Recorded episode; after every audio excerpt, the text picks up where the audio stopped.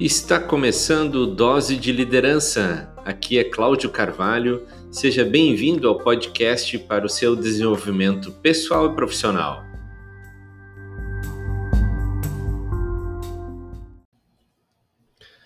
Na sua liderança, você é autoconfiante ou arrogante? Seja bem-vindo ao nosso Dose de Liderança, o podcast. Neste episódio, nós vamos conhecer quatro erros que alguns líderes cometem e que podem atrapalhar no desenvolvimento de uma maior autoconfiança. Porque confiança e convicção, eles são traços importantes na liderança para quando você for liderar pessoas, porque são aptidões que atraem, que são uma força magnética, por assim dizer, para as pessoas, para um grupo de pessoas, para sua equipe ou com seus amigos no trabalho, em casa, seja onde você estiver. A inconsistência ela não com, combina com liderança. E segundo uma professora de Harvard, é, Rosabeth Moss, ela diz que a confiança é, um, é a expectativa de um resultado positivo e não o traço de uma, uma personalidade é um investimento, um esforço que resulta em motivação. Então, olha só, segundo ela, é, é, isso significa que está ao alcance de todos desenvolvermos autoconfiança. Então, nós precisamos entender o que são alguns obstáculos que muitas vezes impedem o líder de desenvolver autoconfiança.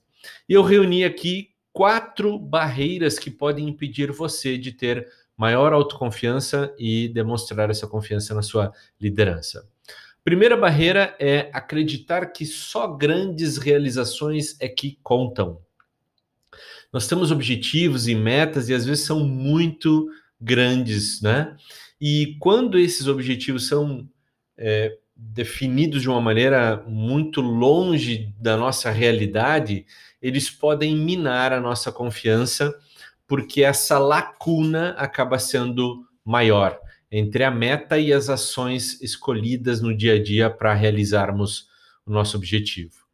A, a confiança ela vem daquelas pequenas vitórias ou das pequenas realizações que vão acontecendo de forma repetida e cada passo vai aproximando você desse objetivo maior, mas com confiança e desenvolvendo isso junto. As pessoas que têm o poder de é, serem grandes realizadoras, elas pensam grande e pensam pequeno e vão construindo isso gradativamente, ok? Número dois, comemorar a vitória antes da hora pode minar também a autoconfiança. Sabe aquele dilema é, que as pessoas têm às vezes quando estão fazendo um regime alimentar? Né? Elas perdem os primeiros quilos e querem comemorar já com um pedaço de bolo, por exemplo. Né? E aí, quando viu que voltou ao peso que estava antes, elas se sentem desencorajadas a continuar com o regime. Um outro exemplo é um time de futebol que de repente comemora a vitória do campeonato antes, né? Ou no primeiro jogo que eles venceram precisa ter em mente que a disciplina gera resultados que vão gerando autoconfiança. É um atrás do outro. Três, pensar que você pode fazer tudo sozinho. Né? Acreditar que às vezes um sistema ou outras pessoas elas são indispensáveis é uma armadilha perigosa para melhorar a nossa autoconfiança, a gente precisa também de outras pessoas que se sintam também confiantes em trabalhar com a gente. Isso gere uma cultura que todos vão acreditando e aí vão contribuindo para o sucesso. Ao mesmo tempo que você vai ajudando as pessoas, elas também vão ajudando você no, no caminho das metas, dos objetivos que foram definidos. Ok? Quatro, e último, culpar os outros em vez de admitir alguns erros. Aprender como ser confiante tem a ver com se responsabilizar também pelo seu próprio comportamento. E até em situações que são às vezes mais complicadas, mais desafiadoras, mais difíceis, é possível escolher como agir diante dessas situações. Se der errado, colocar a culpa em alguém ou em uma situação ou em um personagem externo ou em alguma coisa pode complicar muito a confiança do grupo, da equipe como um todo.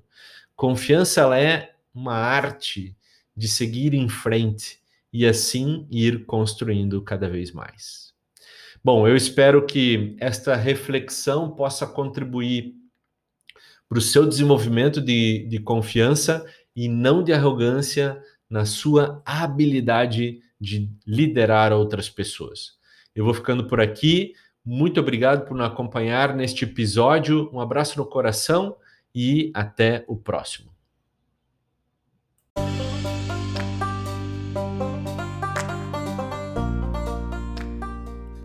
Eu sou Cláudio Carvalho e este foi mais um Dose de Liderança, podcast para o seu desenvolvimento pessoal e profissional.